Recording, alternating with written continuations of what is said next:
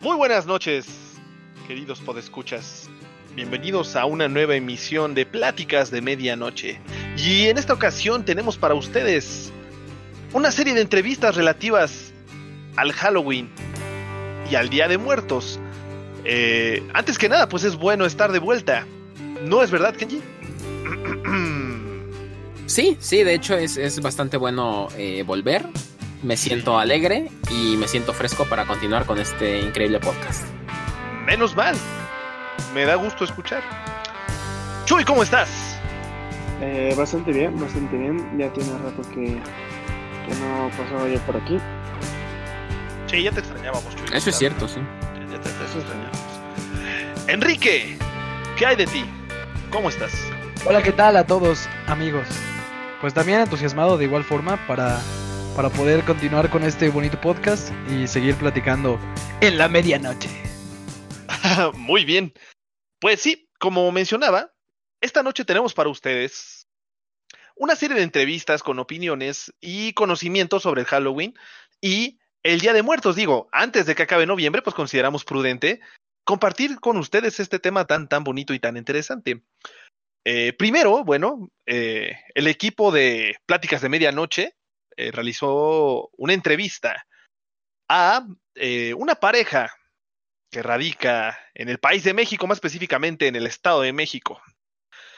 Y bueno, pues creo que sería prudente escucharla y después comentaremos qué es lo que pasa. Producción, por favor, córrela.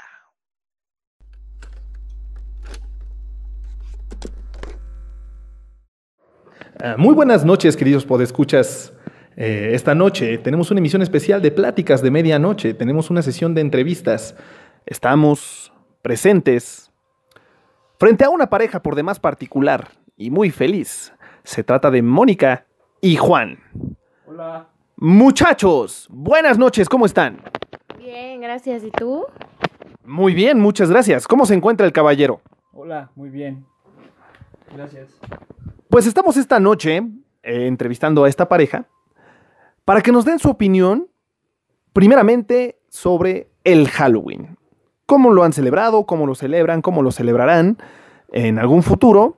Si es que lo celebran, si es que no, no lo celebran. ¿Qué piensan de esta tradición extranjera, el Halloween? Va a ser nuestro primer Halloween juntos. ¡Ay, qué bonito! Moni, ¿qué piensas de que sea su primer Halloween juntos?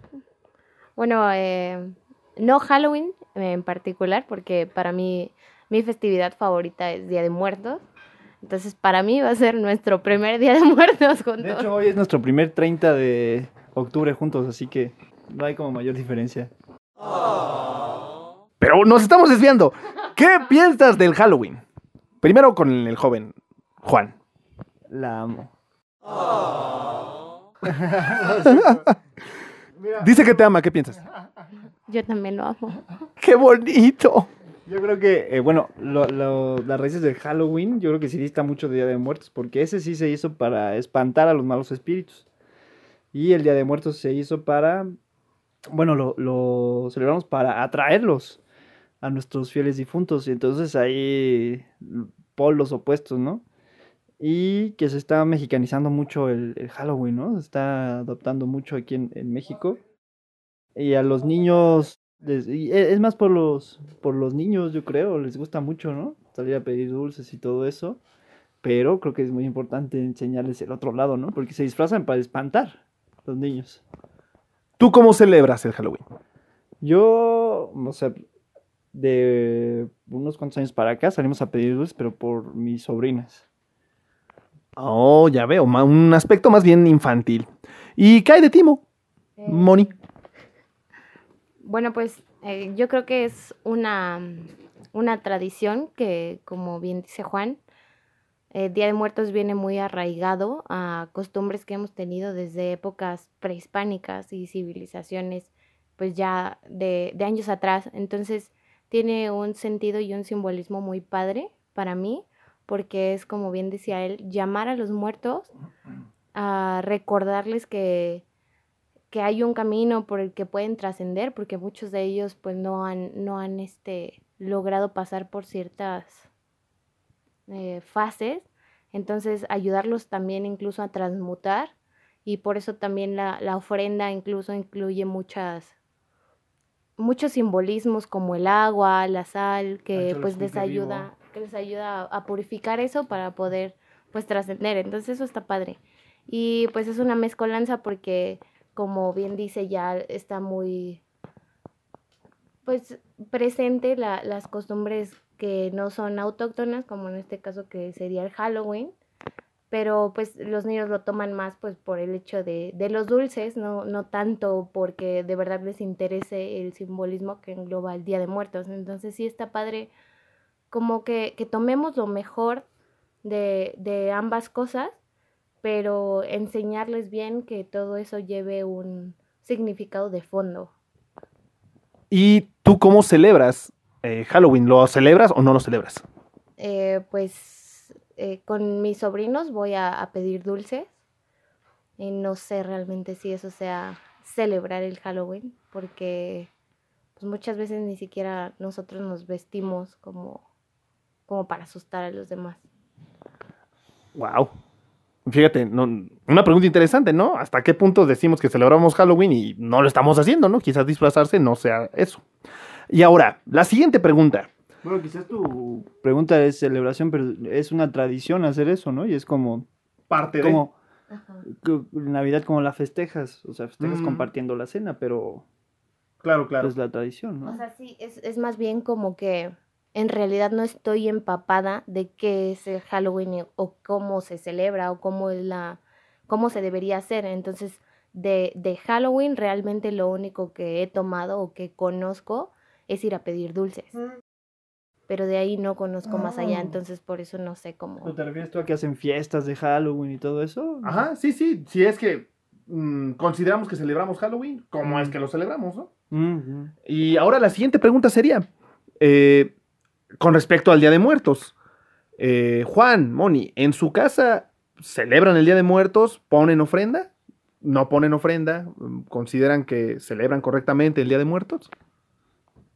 No sé si sea una celebración como lo mencionas, pero yo creo que sí es una tradición.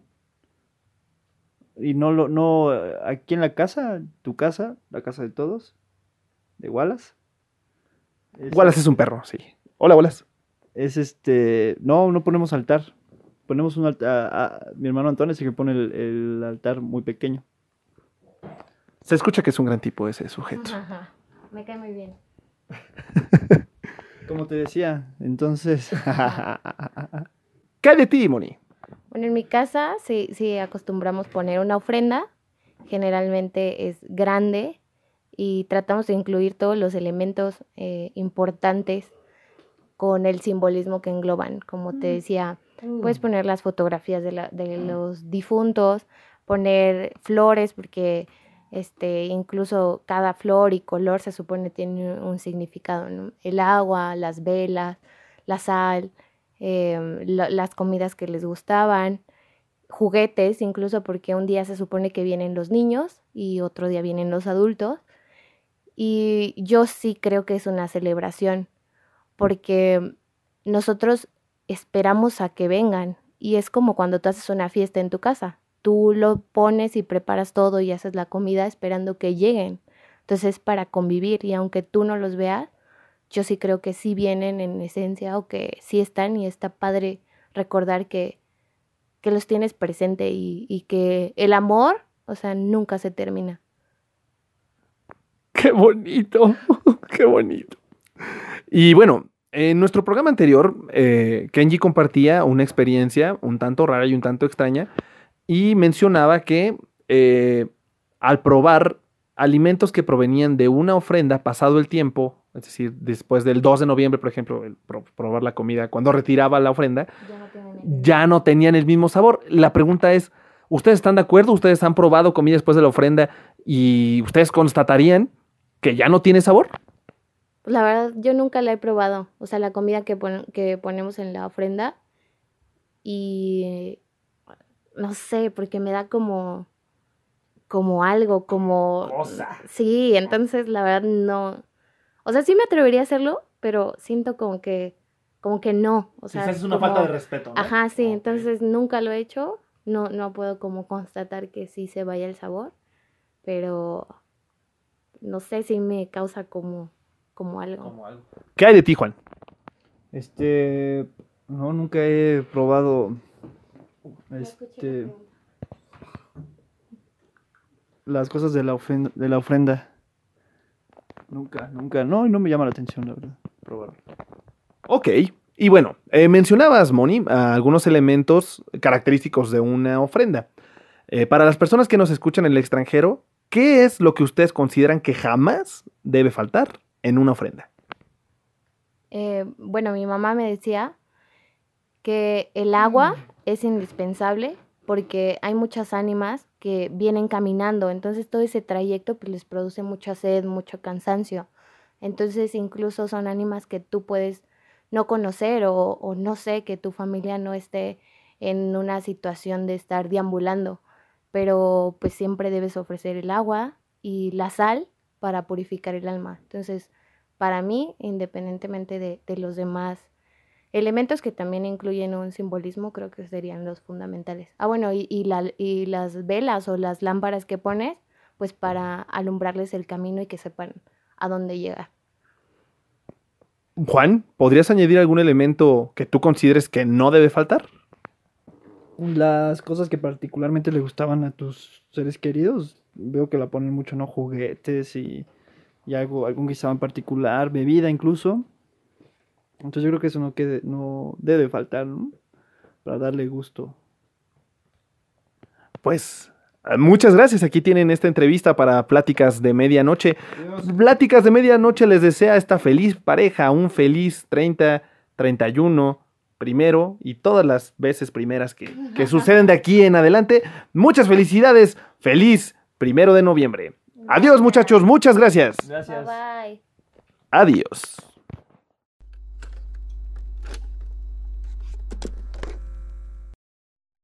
Y pues bien, esta es la entrevista realizada a esta feliz, feliz, feliz pareja que vivían su primer 30 de noviembre, 30 de octubre, 30 de octubre juntos.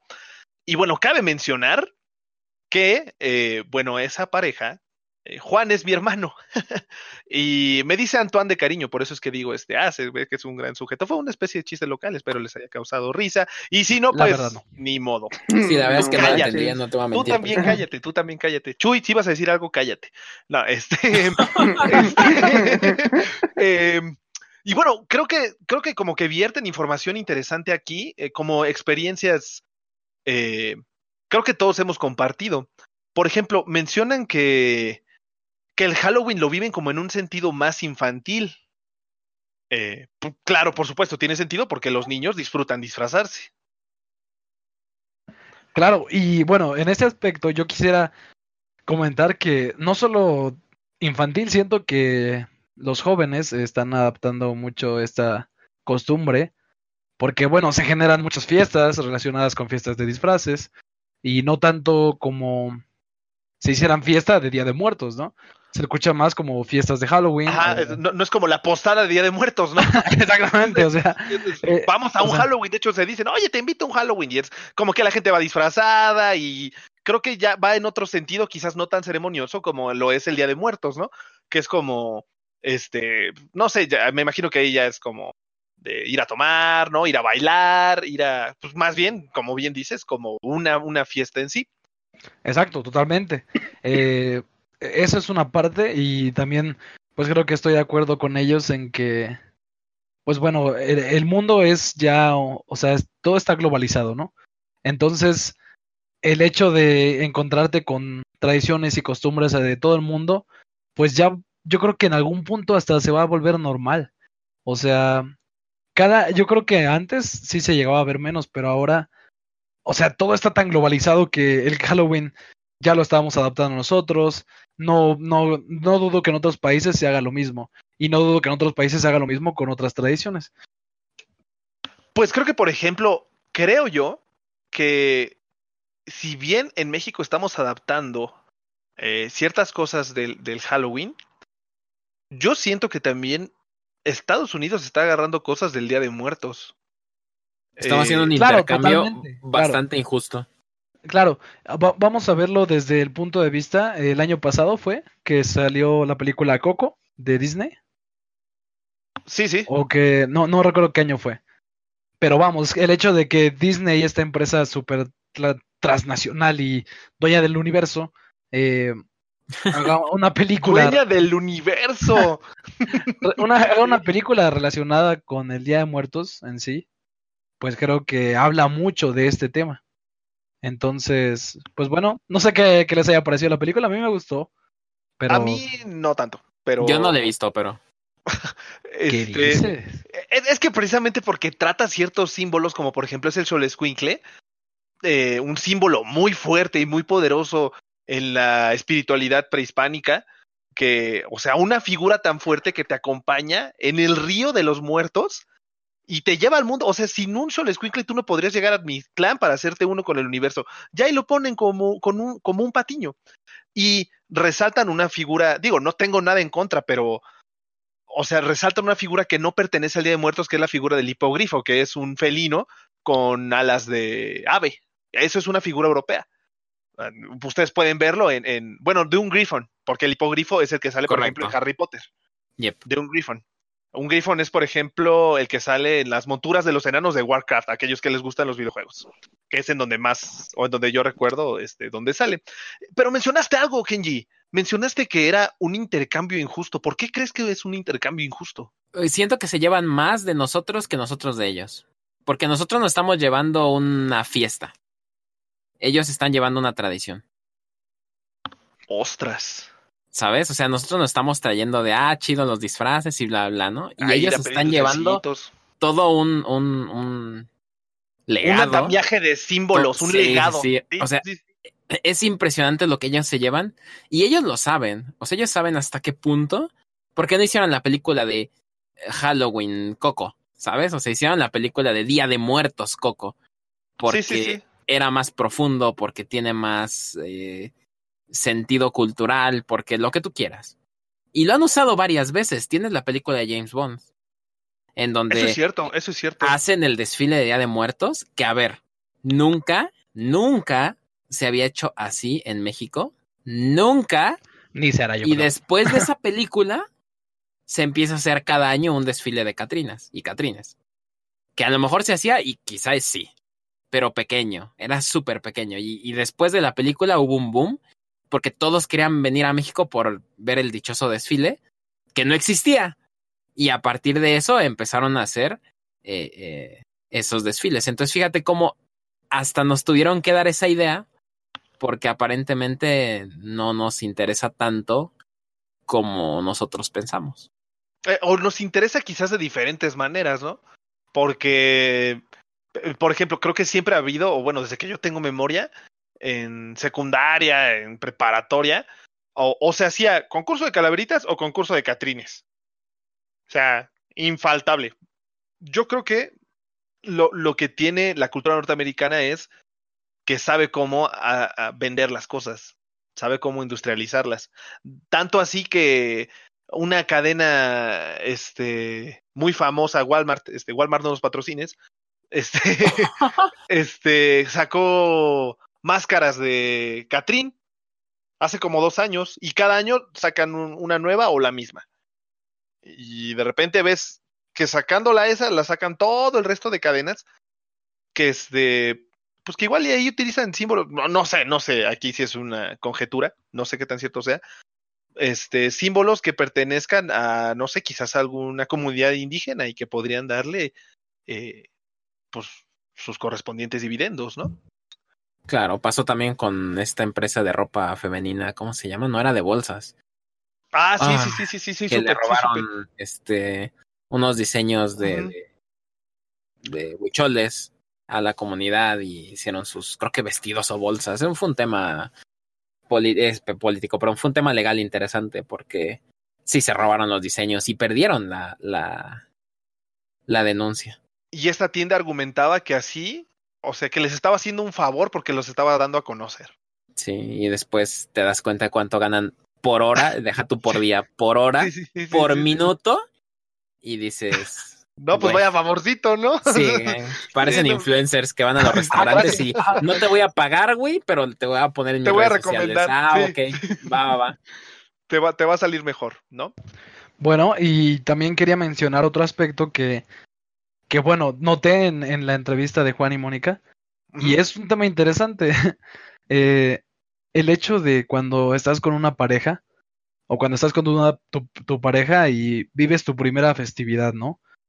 Como lo mencionaban ellos. Eso es un tema interesante, ¿no? Porque, pues a lo mejor tú tienes eh, una idea sobre la festividad y tu pareja puede tener otra. Entonces, tienes que encontrar la forma de adaptarte, ¿no? Y Claro. pienso que eso es un tema interesante también. Sí, no sé sí, la, sí, la, la verdad es que tienes razón. O sea, ahí dice este. La pregunta es, ah, bueno, ¿qué piensas de Halloween? Bueno, yo de Halloween no opino porque es.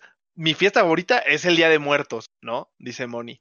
Claro. Y sin embargo, Juan sí empezó diciendo, ah, bueno, pues yo salgo con, con, con mis sobrinas y creo y tal, ¿no?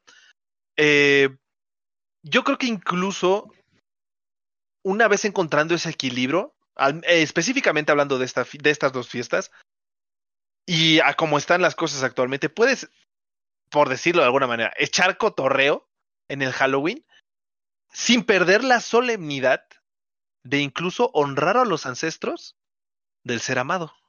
Y creo que incluso eso te une más que el cotorreo. Bueno, a mí me parece eso, es como, incluso Pues conoces un a tu pareja, íntimo, ¿no? exacto, conoces a tu pareja de, de otra forma, de- porque de repente se presta, yo creo, a, a empezar a contar la anécdota, ah, pues mira, viendo las fotos, mira, pues esta es mi tía abuela, este, hacía tal y tal, tal cosa, y de repente te das cuenta que quizás este, tu pareja eh, en su infancia, eh, no sé, hacía papel picado, ¿no? Y aprendes que tenía una habilidad y de repente ya empiezan a tener cosas este, en común porque tú también hacías papel picado, cosas así. O sea, es una forma diferente de conocer al, ser amado, ¿no? Creo que se presta mucho, sobre todo específicamente en esta festividad, como pues conoces también a su familia, a este, viva o muerta, y pues no hay otra festividad que se, porque ni modo que estés en Navidad, oye, a ver, platícame de tu tío o abuelo que se murió. no, pues creo que esta, esta, este, es más propicia, ¿no? Yo creo, ni modo, Claro, una boda, y- ¿no? O algo así. Pues de alguna forma, o sea, tocó Día de Muertos, pero si fuera en este caso eh, Navidad o esto, también es un tema interesante. Pero pues bueno, creo que creo que fue una muy buena entrevista y, y me parecieron geniales los puntos de vista que dieron cada uno.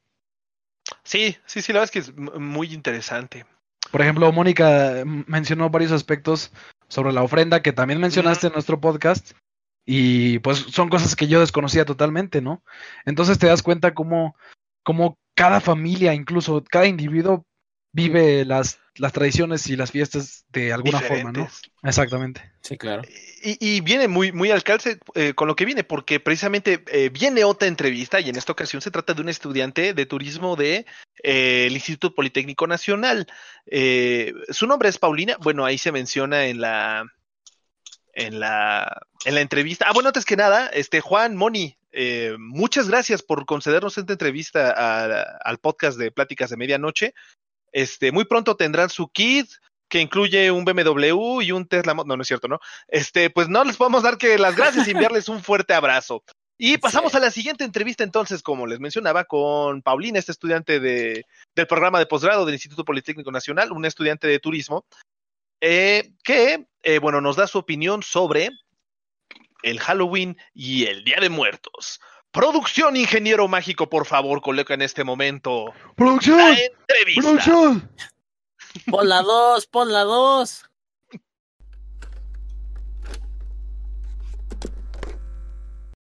Y estamos en la siguiente entrevista de Halloween contra Día de Muertos. Aquí está su corresponsal, Alex, reportando desde el Instituto Politécnico Nacional. Instituto Politécnico Nacional, patrocínanos, no, no es cierto. Este, tenemos una, toda una personalidad de la sección de posgrado. Su nombre es Paulina. Buenas noches, Paulina. ¿Cómo te encuentras? Hola Alex, bien, muchas gracias. Antes que nada, qué bueno que estás bien. Eh, muchas gracias por concedernos esta entrevista. La verdad es que ah, es difícil eh, tener una entrevista con esta mujer, eh, negociaciones con su agente, terrible, ¿no? Sí, pero bueno, finalmente ya, ya accedió, se dieron bien las negociaciones. En fin, muchas gracias.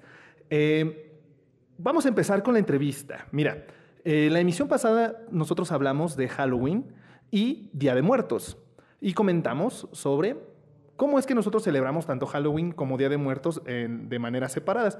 Me gustaría saber, Pau, eh, ¿cómo es que celebras, celebrabas o piensas celebrar en algún, si es que piensas celebrar en algún momento? Primero empezamos con lo externo. Halloween. Tú de pequeña celebrabas Halloween, ¿cómo celebrabas? ¿Qué hacías? ¿No hacías nada? ¿Le quitabas sus dulces a los niños más chiquitos que tú? Eh, ¿Pedías dulces? No sé, ¿no? ¿qué hacías? Pues mira, Alex, la verdad es que yo eh, vengo de una familia, la verdad, bastante tradicional, sobre todo en lo referente al resguardo de nuestras tradiciones como mexicanos. Eh, por lo tanto, pues siempre me inculcaron más bien celebrar nuestras tradiciones como, como mexicanos y por lo tanto, pues sí se cuidaba mucho en mi casa desde siempre, desde que tengo memoria, pues el, el- uso únicamente de elementos que realmente fueran pues típicos de, nuestra, de nuestro país. Por lo tanto, pues sí, tampoco puedo negar que en algún momento, eh, como accedí a la práctica, por ejemplo, de pedir dulces y todo esto, pues de más niño como que tampoco tienes tanta conciencia de eh, lo que significa una, una, una actividad u otra, ni tampoco diferenciar tanto, ¿no? Entre lo que meramente es una, una tradición mexicana y lo que no lo es. Entonces sí, en algún momento, pues sí, no puedo negar que me disfracé, salí a pedir dulces, inclusive quizás a veces con un disfraz más alusivo a Halloween que a, que a Día de Muertos, y pues prácticamente en eso consistía, ¿no? Únicamente eh, salir a pedir dulces, disfrazarse quizás, pero eh, contadas ocasiones y, y también en, en la escuela eran muy eh, dados a, a propiciar que más bien a, a- a resaltar nuestras, tradición- nuestras tradiciones en México. Mira, qué bonito, qué interesante. Lo cual me lleva a la siguiente pregunta, Pau. ¿Cómo es que celebraban en tu casa, cómo es que celebran el Día de Muertos? Pues mira, actualmente eh, nosotros sí continuamos con la tradición de poner el- la ofrenda o altar. Eh, lo más, pues eh, digo, es pequeña, es sencilla, es algo modesto, pero lo más apegado a, las tradiciones posible. Eh, cuidando pues que la mayoría de los elementos que son los más característicos en una ofrenda, al menos de la Ciudad de México, porque sé que hay diferentes ofrendas en, todo nuestro país, en cada población, y pues cada una de esas ofrendas tiene diferentes elementos o, cosas que las caracterizan de acuerdo a la región, pero eh, por lo menos en lo referente a la Ciudad de México, pues sí, en, mi casa cuidamos que por lo menos estén ahí eh, esos elementos representados con eh, las fotos de, nuestros seres que ya se han ido, de la familia, con las cosas que les gustaban, con pues mucho color, mucha comida como es típico en México. Bueno, aquí van dos preguntas. Número uno, ¿quién te enseñó a poner una ofrenda? Y número dos, ¿qué es lo clásico, lo que, además de los elementos que tú ya dijiste, qué es lo que tú crees o en casa no debe faltar en una ofrenda? Pues mira, yo recuerdo de toda la vida poner eh, el altar en casa con mi mamá, con mi tía, que también es muy eh, procuradora de, las tradiciones mexicanas, y pues también en la escuela siempre se, se, mm, se, em, pues sí, se promovía mucho que lleváramos inclusive cada, cada alumno algún elemento para contribuir a la ofrenda de la escuela.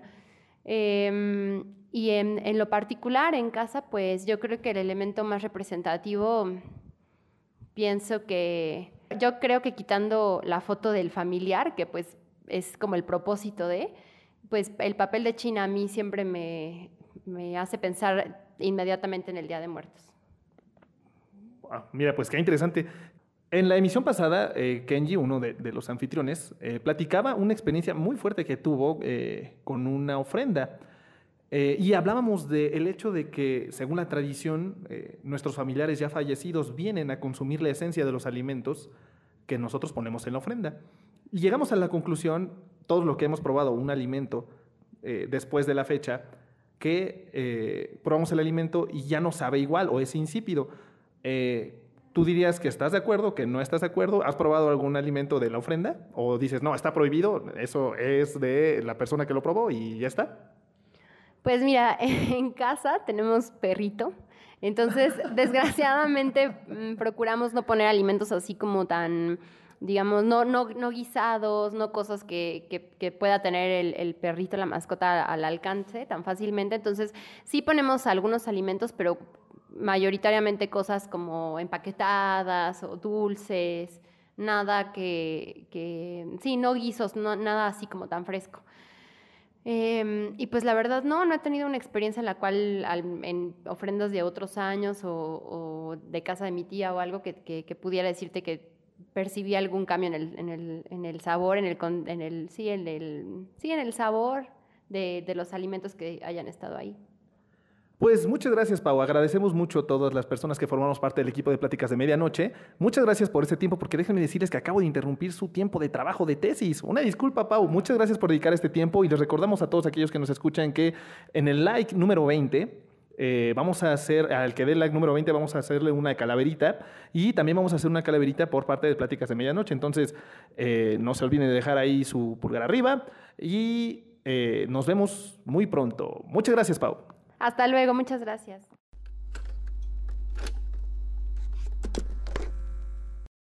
Y bueno, esta es la. Esta fue la entrevista con, con Paulina Ina. Yo le digo, Ina para los cuates. Este. Em, Chuy. Mande. Me gustaría saber si. Si tú celebras algo en común o si tienes algo en común en la forma en la que celebra Pau este, el Halloween o el Día de Muertos. Que bueno, ella pues mencionaba, ¿no? Que el Halloween era más bien como de chiquita y que no era, no era, o bueno, de joven, y que no era tan consciente de eso, que era más bien como, ah, pues sí, salir a pedir dulces y tal. Y recuerdo pues que tú... Disfrazar a la bebé, ¿no? Supongo. este, bueno, no, no, no creo que tan, tan, tan chiquita. Ah, bueno, la niña. que más eh, ajá, exacto. Este, recuerdo que tú en el, en, el, en el programa pasado decías, no, bueno, pues yo a veces ni me iba disfrazado, iba a pedir dulces. Y bueno, yo había entendido como que asaltabas para pedir dulces, pero bueno, no voy a entrar porque quizás eh, alguna autoridad, alguna, alguna autoridad esté escuchando esto y pues no queremos que termines pues lo que vendría siendo en prisión, ¿no? eso, exacto. Exacto, ah, exacto. claro, sí, sí, no, Entonces, en ese sentido, ¿qué tienes que decir al respecto? Creo, bueno, o sea, yo creo que pues Paulina, como lo mencionaba, su familia es muy tradicional. Y eso es algo que por muchas de las familias luego ya empiezan a dejar de lado, ¿sabes? O sea, ya es como que, como lo que mencionaban ahorita, o sea, que ya empieza a ser más como Halloween. Eh, no todas, obviamente, pero en mi, en mi, familia la verdad es que sí. Eh, ya es más como esa parte de Halloween que el Día de Muertos. Eh, ya, pues, no en casa de abuela ni nada, pues ya no se hacen ofrendas, ya es más como que se junta la familia y llevan a todos los huercos para ir a pedir dulces. Entonces, pues sí, es muy como que son cosas muy diferentes. Y pues sí, es algo como que ya dice, o sea, no hay que perder esas costumbres. Ella, siento que es, o sea, siento que su familia es muy, muy tradicional a lo viejito. Y fíjate, algo que no sé ustedes qué piensen, y pues me trajo precisamente recuerdos, que ella decía que en la escuela, cuando era chica, verdaderamente sembraban o se intentaba más la parte del Día de Muertos. Sí, sí. Eh, bueno, no sé, al menos en, en, en mi caso, en la primaria, recuerdo que se me hacía muy raro, muy raro ver luego los letreros que ponían al interior de los salones que decía Feliz Día de Muertos. O sea, a mí se me hacía muy raro decir, bueno, pero es que ¿por qué celebrar como la muerte? ¿Por, qué, ¿Por qué voy a ser feliz? Ajá, si vienen a visitarnos los muertos.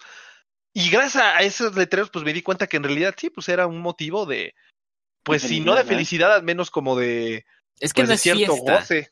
O sea, no, es, es, lo que decías, es que es lo que decías exactamente. Es, es algo diferente, es honrar a los, a los Ajá, fallecidos. exacto. Es exacto. recordar, es este convivir. Y esa algo. palabra la voy a guardar para la siguiente entrevista, pero es convivir, esa palabra me encanta. Convivir. Convivir, convivir con los muertos, fíjate tú. Qué bonito. Eso, sí, sí. Entonces, creo Eh, que eso es lo importante. Y fíjate, ah, pero perdón, Chuy.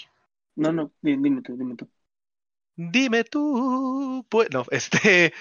eh, algo algo que, que, que también mencionó y que creo que no habíamos considerado tanto como en el día a día. ¿Hasta qué punto la vida moderna permite al ciudadano mexicano poner una ofrenda? Ya sea por falta de tiempo, ya sea por, como en el caso de Pau, tener un perrito que ella dice, bueno, es que ponemos un altar pequeñito porque, y no ponemos comida como tiene que ser, pues porque tenemos un perrito. Su perrito se llama Magnus, es un perrito muy inteligente que cabe mencionar que este es un perrito rescatado. Todos aquellos que nos estén escuchando, por favor, por favor, no compren perros, adopten. Hay muchos perritos afuera que requieren hogar. Aprovechando ese, ese, ese mensaje que Magnus, el perrito que ataca ofrendas si hay comida, este, si hay guisados, Pero que es muy inteligente y educado, evidentemente. Sí, sí, que, exacto, que, que- que es muy listo. Este, adopten, no compren, por favor, queridos podescuchas. Les puedo Y- decir que los perros de la calle son los perros más amistosos que existen porque saben convivir con otros eh, caninos, a diferencia de un perro que está enjaulado, que, que se vuelven un poco hostiles porque siempre están encerraditos. Igual y Sí, no sí. aplica siempre, depende de la personalidad del cachorro. sí, Oye, de lo no, que haya no, vivido. Casi no, ¿eh? Casi no. Por ejemplo, Chuy, Güey, no yo no sé güey. si, por ejemplo, porque Chuy tiene perro, dice que es perro, yo Es creo un que más bien es un brontosaurio, ¿sí? Sí. ¿Qué tan factible sería que en tu casa pusieran una ofrenda como tal? No, o sea, ¿sabes? Es- pues se cae la ofrenda. eh, ¿Se cae eh, o la sí, sí, tira? o, o la tira Pero porque es curioso, ¿no, Chuy? O sea, es porque es curioso, no porque quiere tirarla, sino simplemente es como, Sí, ¿qué es que ¿Qué es, demasiado curioso. Y pues por decirlo así como con Pau, si se pone comida, pues, ¿sabes? Eh, cuando quiera venir el familiar, pues ya no va a encontrar nada y se va a encabronar y nos va a jalar las patas. Y va a encontrar un perro. Eh, Y como los pues, perros sí aquí- pueden ver espíritus, va a decir así de, perdón, no fui yo. Exacto, exacto. Entonces, este, pues si no, con aquí en casa tener, con, bueno, con los perritos, con los perritos chiquitos, no es muy viable poner una ofrenda con comida. O sea, podríamos aplicar como la de Pau, así como la comida empaquetada, dulcecitos, como que, pues sí, no tan, no poner un mole y cosas así, porque si no, Sí, vale, este, gordo. Es que quiero decir la palabra, pero ya no puedo decir la palabra. Exacto, Este, exacto. Chuy. Porque si no, este, pues vale queso, ¿no? Vale queso, vale queso, vale queso. Eh, Porque si no, bien, pues baila, ¿no? Baila, baila, exacto. Sí, Este- si no baila y... ¿Para qué quieres? Fíjate, me pasa algo similar porque, bueno, pues yo también tengo perro, ¿no? Este, y que ahorita pues, está chiquito, pero yo Ah, creo que en realidad no. es un caballo en crecer miniatura. Ajá, sí, de igual forma va a crecer como el de Chuy, a un punto Sí. en el que, bueno, te dé miedo este, sonreírle. O sea, Sonreírle. Ahorita cuando dice Alex, está chiquito, se refiere a que una pata de él me puede aventar, no sé, unos tres metros de distancia, ¿no? Entonces, eso es chiquito para. Alejandro, ¿vale? Para que como, como que estén imaginando la, la, el tamaño correcto del animal. O sea, va a un punto en el Sí, que yo le voy a aventar su juguete. Ve por él, Wallace. Ve tu perro y ya voy a tener que ir yo por, por este, por el juguete. Me- pasa algo similar y esa es una de las razones por las que asumo, ya, y creo que la principal es falta de tiempo, al, al menos en este año, este, no, no pude de plano eh, debido al tiempo y por eso preguntaban hasta qué punto la vida moderna puede influenciar en que dejemos de poner una ofrenda. Digo, ya yo muy en mi, en mi, pues en mi loquera, yo puse una ofrenda mental en mi mente, ¿no? Y ya decía, bueno, pues si quieren venir y, y comer esos alimentos en mi mente, pues Fíjate que intenté entrar a tu mente, güey, pero no pude verla, ¿eh? O sea, Ah, sí, güey, pero tú estás vivo. Oye, oye, pero no sé qué tan bueno sea que un muerto entre a tu mente, ¿sabes? Ah, bueno, pues es bueno, sea, digo. ¿sí has visto de Doctor Sueño, verdad, Alejandro? O sea, sí. Sí, sí, Sí, sí. Recomiendo esa película, este. Ah, sí está, está. Igual está McGregor, patrocínanos, por favor. Sí, pues sí, Stephen King, patrocínanos. ah, también, por favor. Este, Sí, ¿sabes? O sea, no creo que sea muy bueno que un muerto entre Bueno, pero mente. si ese muerto era, no sé, un ser amado, ¿por qué me habría de hacer daño? Además, ¿Qué acuérdate tal si que, le debías 20 pesos? ah, acuérdate que los muertos siempre están en nuestra mente, Chuy. ¡Ah, ¡Ok! Ok, ok, La ok, ok. profundidad ahí, ¿eh? En nuestra ¿Viste? mente y en nuestro corazón, Kenji. Porque siempre los recordamos con cariño. Ah. Bravo. Güey, ¿qué me pasa? ¿Qué, qué me pasa? No sé, no sé, estás on fire, muchachón. Me, me agrada, me agrada eso. Y pues bueno, para terminar con esta entrevista, pues un saludo para Pau. Espero que Hola, Pau. esperamos aquí en el, en el en pláticas de medianoche que te vaya muy bien, porque como se menciona en la tesis, pues interrumpimos su trabajo de tesis y se dio Exacto. unos minutos para contestar. Entonces, Pau, eh, cuando escuches este programa, pues esperamos en verdad de pláticas de medianoche que te vaya muy bien en tus evaluaciones de tesis y que ese título llegue muy pronto. Cuídate También mucho. este, vas a recibir tu kit. Son unas cuantas citas bibliográficas, un engargolado gratis. Un manual de APA, Este, ándale, manual de APA, por supuesto, para citar correctamente. este, y ¿Le copias podemos de mandar un cilindro? Tam- también, sí, una consulta gratis con Rayman, que te dirá cómo se escribe una palabra correctamente. Así que, pues, felicidades, ¿no? Un gusto. Sí, ella, ella es muy hábil redactando y con la ortografía es impecable, ¿no? Es Alejandro, impecable, nadie- implacable. Nadie es mejor que Rayman, por favor. Rayman, o sea, creo que conozco a una rival. O sea, me atrevería a decir, o sea, muchachón, a veces corrige a, a quien la corrige. Bueno, en el próximo capítulo de Pláticas de Medianoche, este concurso de deletreo. Concurso de Rayman. letreo entre Rayman y, y y Paulina. Pues ni modo, Pau, ahí está la reta, está el tiro echado.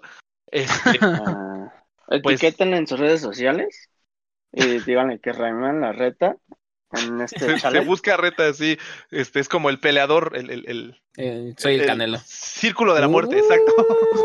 Canelo, dice. Pues bueno, eh, muchas gracias, Pau. eh, muchas gracias desde Pláticas de Medianoche. Y pasamos a la siguiente entrevista. En esta ocasión, eh, entrevistamos a una profesora de diseño de un bachillerato, cuyo nombre es, de hecho, también se me olvida en la, en la entrevista. Colegio Internacional de Administración y Turismo. Ahí está. Pensé Es- que te- se te había olvidado el nombre de la maestra, te iba a decir, güey. No, no, no. La maestra se llama Ariadne y en esta ocasión fue encargada de poner la ofrenda para el bachillerato y casualmente ahí también hubo concurso de Catrinas y de Catrinas. Eh, vamos a escuchar atentamente esta entrevista, queridos podescuchas, para después emitir nuestras opiniones. Producción, por favor, coloquen aquí espacio para poner entrevista. Pon la Tan, tan, 3. tan, tan, tan. ¡Hola, tres! Pero está grabando. Pero está grabando. Oh, que sí, que la chingada. Pero está grabando. Voy a poner eso en el podcast.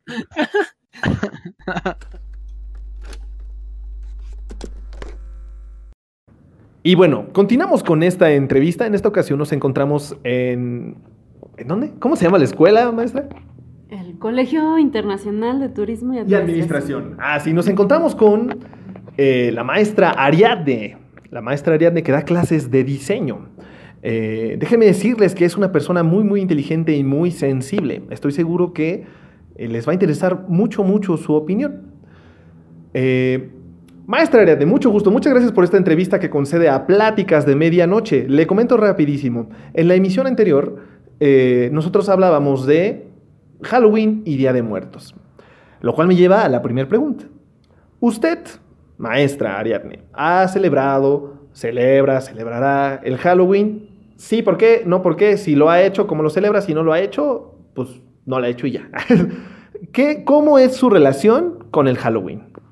Ah, bueno, no, realmente no lo celebro. Eh, desconozco muchos datos de esta conmemoración este, que se hace eh, ciertamente en otro, en otro lugar, hablando de, forma geográfica y, de forma en, en tradición oral, se hace totalmente diferente, ¿no? Tiene un sentido y una intención distinta a las costumbres y las formas antiguas que nos dejaron este, pues los, los, los abuelos, digámoslo así. Entonces, realmente no, no lo celebro, desconozco muchos datos, pero me interesa más el conocimiento de la zona, geográfica, la zona geográfica en donde nos, nos ubicamos. Ok, miren, yo les dije, yo les dije que tenía una opinión muy interesante. Ahora, llega a la siguiente pregunta. El Día de Muertos, ¿cómo es que usted celebra, no ha celebrado, celebraba, no, no sé, el Día de Muertos? ¿Cómo se relaciona la profesora Ariadne de diseño con el Día de Muertos? Bueno, eh, lo que me han enseñado o lo que he aprendido a través de tradición oral y lecturas es que, pues es por quien se vive realmente, ¿no? Eh, hacia los difuntos. Porque eh, comentaba yo en alguna ocasión que eh, a través de ellos estamos nosotros aquí, a través de lo que ellos nos enseñaron, toda la cuestión de formas y usos, es como nosotros existimos, ¿no? Sin los abuelos no estarían nuestros padres y sin nuestros padres no estaríamos nosotros. Em, entonces se tiene que dar esa convivencia entre el mundo, digamos, de los vivos y de los muertos, ¿no? Antiguamente se, se enterraba al difunto en la casa, adentro de la casa, este, se ponía, eh, em, tengo algún dato de que se sembraba, eh, se, se, mm, enterraba en un árbol o se enterraba y se sembraba un árbol porque es una forma de trascender a otro a otra forma y a otro plano, ¿no? Y cuando se enterraba en la casa se hacía en el fuego, que es en donde la gente se reúne, ¿no? Cuando nosotros comemos en la mesa, todos nos congregamos ahí y platicamos, es, es el momento más sagrado del día, ¿no? La, Sí, la claro. comida. Sí, sí. Entonces, este, en el fuego antiguamente se reunían todos a comer, ¿por qué? Porque ahí estaba el comal, ahí se calentaba el alimento, las tortillas, se servía todo y todos nos sentábamos o nos o se, se ponían a nivel del suelo, que es, es la parte terrenal, ¿no? Y abajo, que estaba el difunto, es el que alimentaba el fuego también. Entonces, realmente no se creía como que la gente moría, eh, sino que pasaban hacer otra cosa. cierto tipo de trascendencia, ¿no? Digamos que es eh, muy contrario a, aquella frase que dice polvo eres y en polvo te convertirás. Esta no, en esta, a la- como yo entiendo, profesora, es que usted eh, eh, conoce ciertos datos que nos permiten entender que la muerte es en realidad cierto tipo de trascendencia, en donde no somos polvo, somos energía, somos unión, somos y seguimos siendo vínculos aún después de la muerte.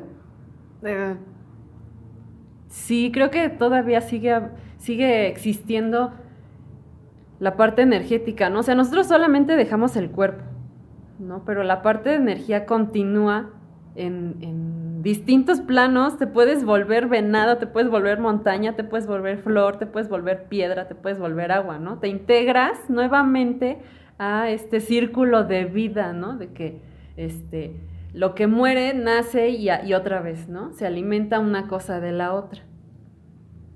Wow. Bueno, pues miren, yo les dije, yo les dije que iba a ser muy interesante. Déjenme comentarles que eh, en este colegio eh, la profesora fue la encargada de montar una ofrenda. Y lo que me lleva a la siguiente pregunta. Profesora, ¿usted qué elementos consideran? ¿Qué elementos usted considera que no deben faltar en una ofrenda? Las flores, que hasta donde tengo yo entendido, es el, el camino, ¿no? Se les traza el camino a los difuntos para que ellos lleguen a través del olor de este, dicha flor, que además tiene, tiene un gran significado. Este, se llama 20 flor, ¿no? En la lengua este, tradicional o, nativa es la flor de Cempoazúchitl, que es 20 flor, pero en su cuenta se dice que tiene 20 pétalos, que son, es una serie de 20 con 20 pétalos. Y le dan la vuelta pues a todo el, capullo que, contiene a los pétalos mismos. Entonces, creo que son los, la flor. eh, de forma antigua no sé cómo se representaba, cómo se hacían las velas o las luces para atraer el, alma del difunto, pero el sabor, ¿no? Obviamente ellos vienen a convivir con nosotros de, desde otro plano, porque siempre estamos conviviendo, ¿no? Siempre estamos en contacto con ellos, pero en ese momento es cuando se abre como una puerta, ¿no? Cuando están ellos, no sé, como más presentes ahí y tenemos la oportunidad de que nos de que nos sientan, de que podamos sentirlos, ¿no? De ahí, por ejemplo, el frío que dicen que corta como cuchillo. En estos días precisamente es cuando se siente demasiado el frío porque se dice que como vienen del norte o del Mictlampa, que es el lugar donde hace más frío, es el lugar más oscuro y es el lugar por donde entran las corrientes de aire. ¿Por qué es el Mictlampa? Porque del norte vinieron los antiguos, ¿no? Que, cruzaron del estrecho de Bering, entonces se encuentra hacia el norte, el lugar más oscuro, por donde entran los vientos y por donde este, descansa, es el lugar del descanso, ¿no? Entonces se, dice que, que, hace frío y que corta como cuchillo, este, por la cuestión de que vienen los muertos, ¿no? Entonces, eh, la parte del sabor, para que ellos vengan a convivir, se les ponen elementos que ellos solían utilizar, si era algún músico, pues sus instrumentos, si fue algún guerrero, sus, sus armas de guerra, si fue una tejedora, una, una, que bordaba, pues sus elementos de trabajo, si era un niño, los juguetes, eh, se ponía la parte para representar los cuatro elementos, el fuego, el agua, el viento, la tierra, ¿no? Y pues los entierros, eh, ayer, ayer cuando fue la ofrenda incluso traje me atreví a traer un, un, entierro que está en mi casa, que lo llevó un compañero en alguna ocasión, justamente por las fechas de noviembre. Lo llevó un compañero a la casa y ahí se quedó casualmente. No ha ido en ningún momento por él. Y se, se, se enterraba al, a la persona con todas sus pertenencias, sus, sus alhajas, sus, toda su, su forma de ataviarse se le añadían. Entonces también creo que es importante, ¿no? Que es muy común ahora que, ay, a, a, a, el tío fulano le gustaba el mole, entonces se le pone el mole para que él llegue gustoso, pues a convivir con todos nosotros, ¿no? Y este, ¿qué otra cosa? La luz, la sal. Pues la intención, ¿no? La intención de recibirlos, de convivir con ellos y solemos, este, convivir en, en, el altar que hay en, en la casa. Cuando son estas fechas, tomamos el café del altar, el pan del altar, la comida, porque es esa parte de convivir con ellos, de no separarnos, ¿no? Yo comentaba que eh, en algunas otras culturas y actualmente nos separan a los vivos de los muertos, ¿no? Los vivos estamos acá de este lado de la ciudad, los muertos se encuentran en el panteón, ¿no? Y entonces ya no tenemos la oportunidad de convivir con ese cuerpo que ya está eh, abandonado de su energía o de su, de su esencia. Y también tenemos la oportunidad de compartir con su alma de, del difunto. Bueno, pues qué interesante. Jamás había escuchado y creo que tiene todo el sentido, queridos podescuchas, la intención un elemento que no puede faltar en las ofrendas. Profesora, de parte de Pláticas de Medianoche le agradecemos muchísimo. Muchas gracias. Muchas gracias a todos los que van a escuchar y este, pues los invitamos a que se acerquen a su historia, a la tradición oral y que no abandonen, eh, que no pierdan esta forma que fue la que nos enseñaron los, los abuelos, los antiguos y pues gracias a todos ellos que nos han dejado este gran, gran legado este, de ciencia y de magia, de, de mucho conocimiento. Muchas gracias, maestra.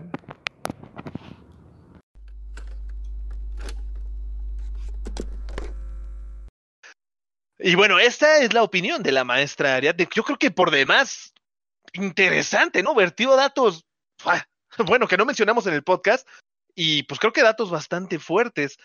Por ejemplo, Kenji menciona el fuego. Para mí el fuego es un símbolo muy bonito y muy importante.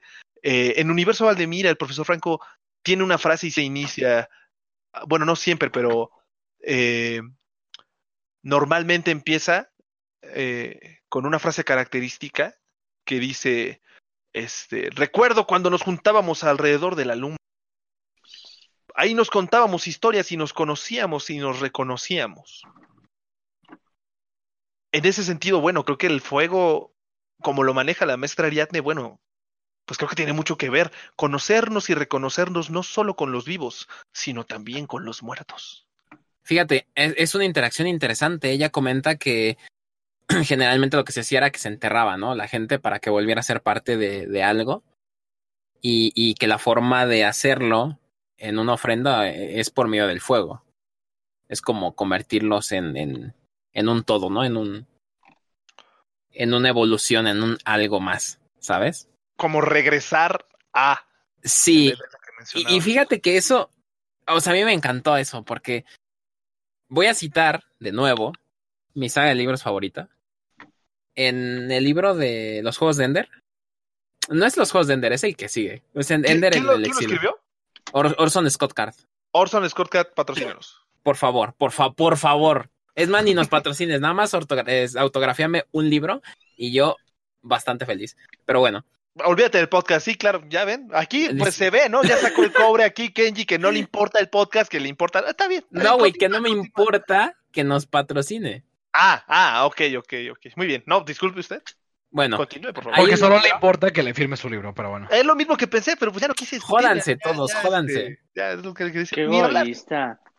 Bueno, Ah, que, que done lo que le parezca correcto para Que nosotros. done Quedó un un libro autógrafo a nombre de Kenji, ¿no? ¿no? Quedó en un libro autografiado y lo sorteamos y curiosamente sale Kenji ganador. Ah, sí, sí, sí, sí. O sea, el nombre más común en México, ¿no? Estuviéramos en Japón, pues bueno. Exacto, es como el Luis de Japón, pero bueno. Mira, en el libro de, de Ender en el exilio, eh, Ender va a otro mundo, otro planeta, perdón, y en ese planeta conoce a unos, una raza que se llaman los pequeñinos, así les dicen. Son cerditos, ¿vale? Son muy, muy parecidos a un cerdito, pero hablan el mismo idioma que Ender y, y son eh, seres sociales, son como humanos, pero, pero En puerquitos. cerdo. Exacto. Entonces ellos... Digamos que rebelión en la granja, pero en planeta. Ok. Exacto, ándale, sí, como en la granja de Orson, pero, pero Ah, puros ok, Orsons. ¿sabes? Y, y le dicen a Ender que ellos están en su segunda vida. Entonces Ender se da cuenta de que llega un punto de la vida de los cerditos, no a todos, solamente a algunos, en donde hacen un tipo ritual. Lo que hacen es que le dan unas frutas que son este, anestésicas. El puerquito se queda dormido y lo desollan vivo. Lo abren con un cuchillo y dejan que se muera con el estómago abierto. Ok. Ojo con eso, ¿eh? Lo del estómago abierto es, es maravilloso. Pero bueno. Este. Y luego maravilloso porque hay varias cosas de la cultura mexicana en donde hacen ese tipo de, de rituales, por decirlo de una forma. Pero en fin, los dejan así, abiertos, y mueren, ¿no? Obviamente. Entonces Ender se le hace algo bar- barbárico. O sea, dice, ¿por qué haces eso, no? O sea, ¿por qué, ¿por qué los matas? Y ellos le dicen que solamente a la gente muy sabia se le hace eso, que es un honor. Entonces Ender conoce a uno de los pequeñinos, se hace muy amigo de él y él dice que está listo para ir a la tercera vida. O sea, que lo maten. Entonces durante una parte del libro Ender lo trata de evitar. Porque dice, pues es que te van a matar, no, no tiene caso, ¿no? Y, el pequeñino le dice, es que yo voy a ser parte de todo. Resulta que al momento de abrirlos y dejarlos en el, en el suelo, ellos se integran a la tierra, se convierten en árboles y el árbol sigue vivo. Pero el árbol sigue consciente. Llega un punto del libro en donde Ender se da cuenta de que los árboles se hablan entre ellos. Pero es un lenguaje que él no puede entender. Nadie puede entender. Entonces, Más todos los puerquitos, ajá, todos los puerquitos que, que, que mataron y que se hicieron árboles, siguen vivos, son árboles ahora, y entre ellos se comunican. Y entonces es una parte como bonita, excepto por la parte de la de desollación, pero es una parte bonita porque es cierto, entonces los están regresando a la naturaleza y ahí están comenzando un ciclo de nuevo. De las frutas de esos árboles salen unas larvas y esas larvas se vuelven en puerquitos. Ok. Entonces al o final sea, sí se, da cuenta, reproducen. sí, se da cuenta entender de que es el ciclo de vida de esa raza. Y que al final regresan a la Tierra para nutrirla y, y nutrirse a ellos mismos como especie. Y, y- y menciono esto porque, porque es lo que dice la profesora. Dice la profesora que al final es ser uno mismo con, con, con la Tierra y, y seguir el proceso, ¿sabes? Que, que, ten- que tenga que ser e- es una parte bonita de, de, de esta festividad porque sabes que la gente sigue aquí. De una u otra forma, nunca se van. Claro, nunca nos vamos. Claro, bueno, sí, tienes razón. Nunca, bueno, yo no me he ido, pero ya, ya me entiendes. Como sabemos, yo creo. Mira, aquí es un tema interesante porque, por ejemplo, esta, esta situación de los pequeñinos, o sea, a mí, a mí me resulta muy fácil porque dices, nadie, se, nadie entiende los árboles. Y yo dije, bueno, más que los propios árboles. Pero eso Sí, es, es falso. correcto. A ver. Eh, Te voy a decir por qué. Tiene que haber alguien que los entienda para que sepa que en algún momento iban a llegar a ser árboles. De menos poquito. Y ese ser que los entiende, yo lo veo como antes no se veían a los chamanes o a los magos o a los a, a- a personas de conocimiento y sabiduría. Y luego, es, ese es muy padre porque dice, solo los más sabios son los que estaban listos para ir a la tercera vida. Bueno, Correcto. yo creo que es a lo que todos tenemos que aspirar, hablando precisamente del Día de Muertos. Yo creo que todos tenemos que aspirar a no tenerle miedo a la muerte. ¿Y cómo llegamos a eso? Yo creo que a través de la sabiduría. De entender que la muerte no es real. Lo que pareciera real, o lo que innegablemente sucede, es que sí, los componentes químicos que eh, forman parte de nuestro cuerpo, efectivamente regresan a la Tierra. Pero yo sí creo que en nuestra propia esencia estamos compuestos de algo eterno, de algo que no se puede comparar a la materia. En ese sentido, por eso digo que la muerte no es real. Porque cuando alguien se va, no dejamos de amar, ni dejamos sentir el amor de ellos. Claro. Por algo existe la tradición, por ejemplo, de Día de Muertos, en las que sentimos que convivimos con esas personas a pesar de que físicamente ya no los tenemos. Los pequeñinos, bueno, se convierten en árboles. ¿Cómo sabemos que nuestra especie no es similar? ¿Cómo sabemos que en verdad no forma parte de nuestro ciclo de vida la propia muerte?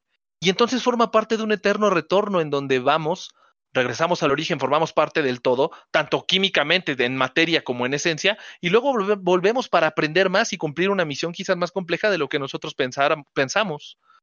Las tareas y misiones que tenemos aquí a veces no las comprendemos. Y, Y fíjate, igual- a- a- algo de lo que dice la, la, la profesora, eh, comenta la profesora Ariadne, eh, que, que hay que convivir. Y eso, es, y eso se me hace increíble. Esa palabra en particular se me hace increíble porque mucha gente es como, ah, pon la ofrenda para los muertos, ¿no? Disculpen por sonar despectivo. es que sí te entiendo. Pues, Pero realmente no es así. No se trata Claro. nada más de poner la ofrenda e irte. Se trata de poner la ofrenda y como tú dijiste en, el- en algún momento, te pones a platicar con tu familia, la familia de tu pareja, este, no sé, la familia de tus amigos, cómo era la gente, eh, cómo, cómo era la vida cuando estaba esa persona presente con nosotros. Y, y la parte de, de, de, de que nunca se van es, es, pues en este día es la muestra de eso, porque Mark Twain lo menciona, Mark Twain dice que somos un pensamiento. Y mientras sigamos en la mente de alguien, seguimos existiendo. Claro. ¿Qué mejor que el Día de Muertos para existir otra vez? ¿Sabes? Aunque no estés presente, sabes que para la gente sigues vivo. Y eso es lo que te va a mantener ahí. Eso es lo que te va a hacer inmortal, que la gente siga hablando por ti muchos, muchos años. Fíjate. O sea, Mark Twain, la- patrocínanos, en paz descanse. Mark Twain, en la siguiente, en el siguiente año, en la ofrenda de pláticas de medianoche, ahí vas a tener ahí este Tu algo, fotito. no sé, tu fotito o quizás una caña de pescar ahí aludiendo a Tom Sawyer, no te preocupes. Sí, O el Este- libro del, del, misterio- del misterioso extraño. Ese es Ándale, ándale. oh, oh. Este, fíjate. a- algo que también quisiera rescatar de, de los comentarios de la, de la maestra Ariadne. Algo que no puede faltar, y va muy de la mano con lo que dices, Kenji, algo que no puede faltar en una ofrenda, más allá de los elementos, digo, ceremoniales, lo que ella menciona es la intención. Sí, sí, sí, sí. ¿Con sí, sí, sí, qué intención ponemos la ofrenda? Nada más de, ah, sí, como tú decías, ah, no, pues, ah, sí, para los muertos. O bueno, a ver, de verdad yo pongo este pan, porque este pan, ¿cómo le gustaba a mi abuelita? Este, es, esta bebida, ¿cómo le gustaba a mi abuelo? Este juguete, ¿cómo me platicaba este, mi abuelita que le gustaba a mi tío? Eh, esta imagen, ¿cómo le gustaba a mi familiar? O sea, verdaderamente, los que, los que ponemos ofrenda, los que ponen ofrenda, ¿cuál es la intención que le están poniendo? Y creo que, es, que, que eso podemos reflejarlo en nuestra vida en general. Porque la intención lo cambia todo. Y fíjate, ver, e- es algo que había dicho, y, y Lalo precisamente fue alguien que dijo eso. Lalo dijo, ¿qué tal si le pongo una ofrenda a alguien que me cae mal? Él lo dijo, hizo el comentario, y entonces aquí la, la maestra le está respondiendo. no tiene caso. Claro. Si no tienes una, una, una motivación, una intención buena, no tiene sentido. Eso se me hace maravilloso. Es más, ni siquiera una intención buena, una intención de recordar. No sé si es bueno o malo, una intención. Porque la intención Claro. no necesariamente tiene que ser extremadamente positiva, simplemente es, ¿sabes qué? Yo me quiero acordar de esta persona, le pongo su ofrenda. Punto. Y esa es una intención. Si solamente la pones porque va a ser Día de Muertos, pues no tiene sentido. O Claro, para que pues la no- gente no pase al lado de tu casa y diga, wow, me voy a tomar una selfie al lado de... No pongan nada. No, O sea, no, verdad, no, tiene caso, no tiene sentido. Vete a celebrar funciona. Halloween. Disfrátate. Exacto, sí. Pero precisamente por eso te mencionaba que cuando otros países toman nuestra tradición, que pueden hacerlo, no me malentiendan, pueden hacerlo, este, porque para eso está, para compartir, se llevan más de lo que nos dan a nosotros. Y no porque nos tengan que dar algo, pero porque nuestras tradiciones son tan ricas que al momento de llevarse algo, ni siquiera saben qué se están llevando, ni siquiera saben el poder que tenía un, un este Xolescuincle. Exacto, exacto. Ni siquiera saben todo el, el, el, el background, ¿sabes? No, se- no saben todo el, el trasfondo de la tradición, simplemente toman lo que es obvio y lo producen de nuevo. Entonces, yo estoy de acuerdo en que tomen la tradición, porque qué bonito sería que en todo el mundo se festejara Día de Muertos, Eso es cierto. Eso es pero cierto. que la tomen completa, que sepan todo lo que era y todo lo que significaba y lo que debería significar ahorita que muchos mexicanos ya lo olvidamos y que eso lo proyectaran y maravilloso. Que creo que lo hacen con la de Coco, ¿eh? Aparte del tema del Xolescuincle y del grifo. Eh, grifo. Este, bueno, perdón. Este, aparte de esos dos símbolos, yo creo que, que sí lo hacen bien. ¿Sabes? Cuando el chavito le canta la, a mamá Coco y todo eso. Es bonito, es, es parte de, de la esencia de la, de la tradición. O sea que 100% mal no creo que haya estado, ¿sabes? Sí, no, yo creo que nos estudiaron, en ese sentido nos estudiaron muy bien. Incluso creo que la intención ahí es desarrollar, eh, despertar emociones y sensaciones, particularmente en el público mexicano, porque incluso cuando salió la película era así de, no ma, tú no lloraste conmigo, ah, no ma, qué clase de monstruo eres. Cierto, cierto, O sea, cierto. como, como- incluso el despliegue tecnológico, todo, bueno, impresionante. Despliegue tecnológico, o sea, las, no sé, las texturas, la música, lo- las personas que hicieron el doblaje, las personas que participaron en la, en, en el desarrollo de la música, que por cierto, allí hay una anécdota curiosa, no me acuerdo qué banda fue contactada por Disney, creo que, creo que Capaz de la Sierra, creo, Ah, y que les dijeron, oye, ¿quieres venir a hacer la música de Coco? dijeron, sí, va. Y le dije, ah, bueno, mira, tienes que tocar esta canción. Y le pusieron la partitura y es así de, es que no sé leer partitura. y dicen así de, ah, bueno, nah, man. adiós. y ya pues se decidieron por otras, otra banda. Que sí Bro, sabía es que, bro. partitura. Bro, Sí. o sea, bro. Sí, sí, O sí. sea, bro. o sea, ¿Quién sabe si sea cierto? ¿No? O sea, no tenemos una fuente, este... Recuerdo haber visto un reportaje al respecto. O sea, Ala. creo que es muy, no, no estoy seguro de si fue capaz de la sierra, pero de que pasó, pasó. No sé la banda. Capaz de la pasó, Sierra. pasó. No nos patrocines. No nos patrocines, no, no, no, no nos patrocines. Este, y bueno, creo que sería todo por esta emisión, a menos de que alguien tenga algo que añadir. Yo creo que las conclusiones estarían, estarían Sí, ahí. claro, ahí, digo, ahí. antes de pasar a- a- al cierre, este, bueno, comenzamos entonces con las conclusiones. Eh, bueno, en esta ocasión me gustaría que alguien diga, a ver, yo quiero decir mi conclusión primero. A ver, yo creo que Kike quiere decir su conclusión primero. Yo también creo que Quique quiere decir su conclusión primero. Quique, Sí, definitivamente yo quiero decir mi conclusión primero. perfecto, perfecto. Sí, y aunque no quisieras, ya te habíamos aventado, ¿sabes? Ya ni modo. Eh, pues bueno, creo que este formato es mm, bastante interesante. Me resulta muy interesante el hecho de conocer eh, perspectivas, ideas, pensamientos de, de otras personas sobre estos temas. Creo que es muy enriquecedor y es muy, este, pues retroalimenta todo, todo lo que tienes, eh, pues ahora sí que en tu mente sobre alguna idea, sobre algún tema. Eh, me parece que es bastante interesante y ojalá lo podamos repetir en otra ocasión con otro tema. Eh, y sobre el tema, pues bueno, como ya durante estos, estos días y estos podcasts comentamos, pues Día de Muertos es una tradición muy bonita. Hay que, hay que, que mantenerlas porque es parte de nuestra historia como, como raza. Y creo que a nuestros seres queridos no hay que recordarlos solo el Día de Muertos, creo que hay que recordarlos siempre, porque es siempre están con nosotros. Entonces, pues esa sería mi conclusión. Y nos veremos la próxima semana, amigos. Hasta la próxima. Buah, pues 10 de 10. No, pues qué bonito, ¿no? Sí, un sí. aplauso para Enrique, un aplauso que articuló más de dos palabras. Muy bien. Este. Choy, has estado muy callado, amigo mío. Por favor, compártenos. ¿Qué ocurre en tu mente? ¿Qué podemos concluir de estas entrevistas y de estos temas que hemos estado tratando de Halloween y Día de Muertos en estos últimos programas? Pues que no hay que perder esas tradiciones.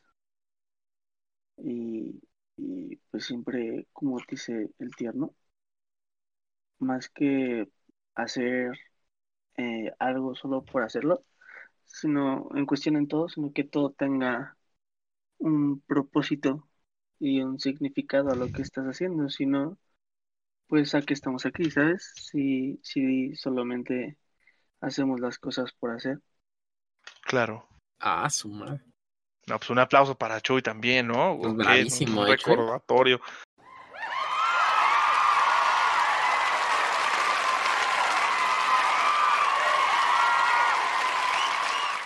Ahí este, Se la recordó a todos los que. Ojalá nuestro profesional equipo de edición ubicado. ¿En dónde está? ¿En Suiza? ¿En, en Japón? Que yo- En Ámsterdam, en Ámsterdam. Ojalá nuestro, nuestro equipo de edición pudiera meter ahí unos sonidos de aplausos. Estaría, Ajá. estaría padre. Chaval, déjamelo. Deja, dejádselo al equipo, pero el equipo lo hará. Ah, La última vez creo que estaban en Japón.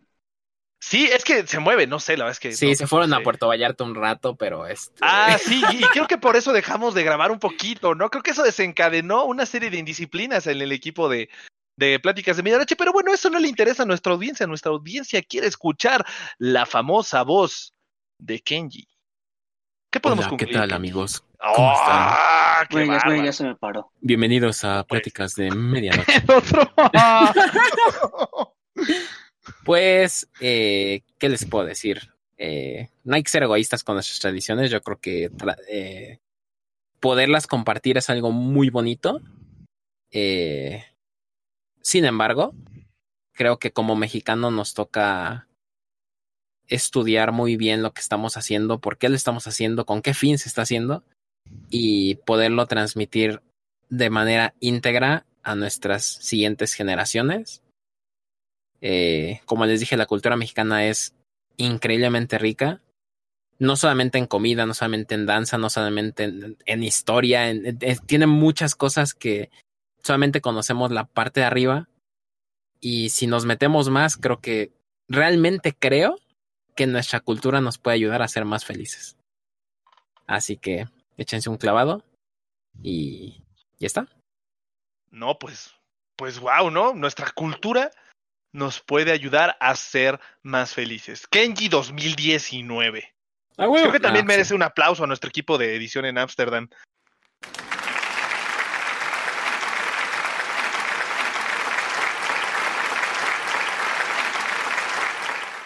Eh, y bueno, para concluir, agradecemos también a la maestra Ariadne por el tiempo que nos concedió para la entrevista. También cabe mencionar que ella tiene experiencia en mexicanidad. Ella también participa en grupos de danza y particularmente en este tiene conocimientos en la cultura en, digo, en la cultura azteca, en, la- en culturas prehispánicas.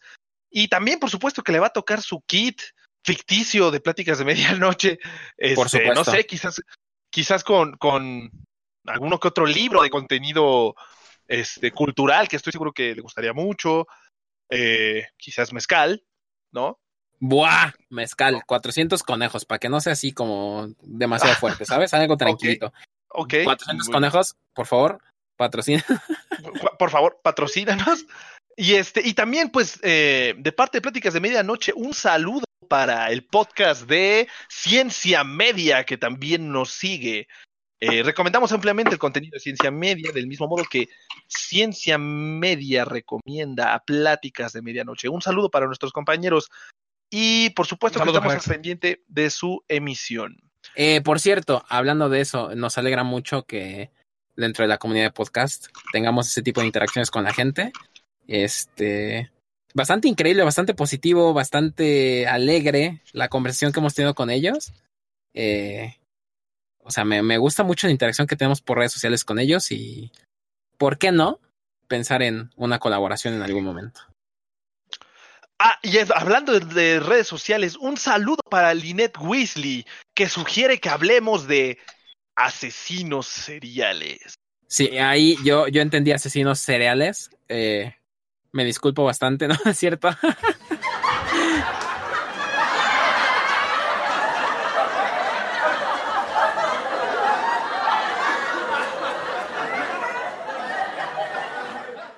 Pero sí, Ay, estaremos, estaremos buscando eh, en dónde meter el tema de asesinos cereales. Claro. cereales. Este, Este, y Ojalá haremos alguien edite a Kenji para que no saquen lo del podcast, por favor. ¿Qué? ¿No? ¿Qué? ¿No? Este. Van, van a haber aplausos. Cuando diga mi chiste de asesinos seriales, van a haber aplausos. El Sí, equipo no, de mi- Amsterdam, de, Am- de no. Amsterdam se va a asegurar de eso. No, pongan grillos, por favor. Grillos. Eso sería mucho más gracioso. Sí. Al menos en uno de los chistes que yo diga, por favor, pongan grillos. Hacen falta grillos en este. No, en nunca el los tuyo van a estar todos, o sea, todos van a tener grillos. Es más, en vez de tu voz se va a escuchar un grillo, güey. Mira, vamos a reemplazar a Enrique por un grillo. Oye, Grillo, ¿qué puede- qué- qué- cuál es tu conclusión? Y estoy seguro que va a ser mucho más valioso.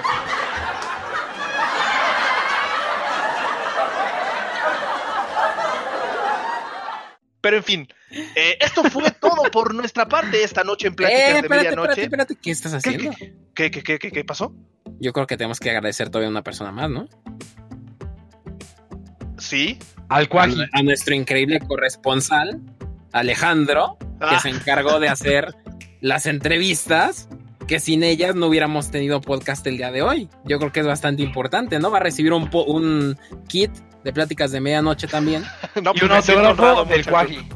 Va a traer una foto del cuaje autografiada El y va a cuaji. traer, este, pues dije cuaji, y este, y va a traer una caja con un grillo adentro. Oh, sí, sí, nunca hay demasiados grillos. Este, disclaimer, el Cuaji ahora será el nuevo nombre de Lali, ¿qué? Este, o de Lalo, porque eh, tiene actividades en Cuajimalpa. Nosotros creemos que es una ciudad inventada, al igual que Tlaxcala. Este, creemos Bueno, que Tlaxcala no es una ciudad. Solamente quiero aclarar eso, que nuestro amigo Bueno, Alejandro o sea, geográficamente, ¿sabes? Si es inventado, ¿qué importa si es ciudad, municipio, pueblo, tiendita de la esquina? O sea, no no es cierto, Tlaxcala patrocínanos. Si este- existiera, yo creo que sí nos patrocinaría, pero dale. Sí, este, entonces, bueno, al recibir al Cuaji, pues, a- a- al referirnos al Cuaji estamos hablando de Lalo. Y bueno, ahora sí, sí, eh, es hora de despedirnos, queridos podescuchas. Esta emisión ha terminado. Buenas noches. y Hasta la próxima. Hasta luego. Nos vemos. Nos vemos.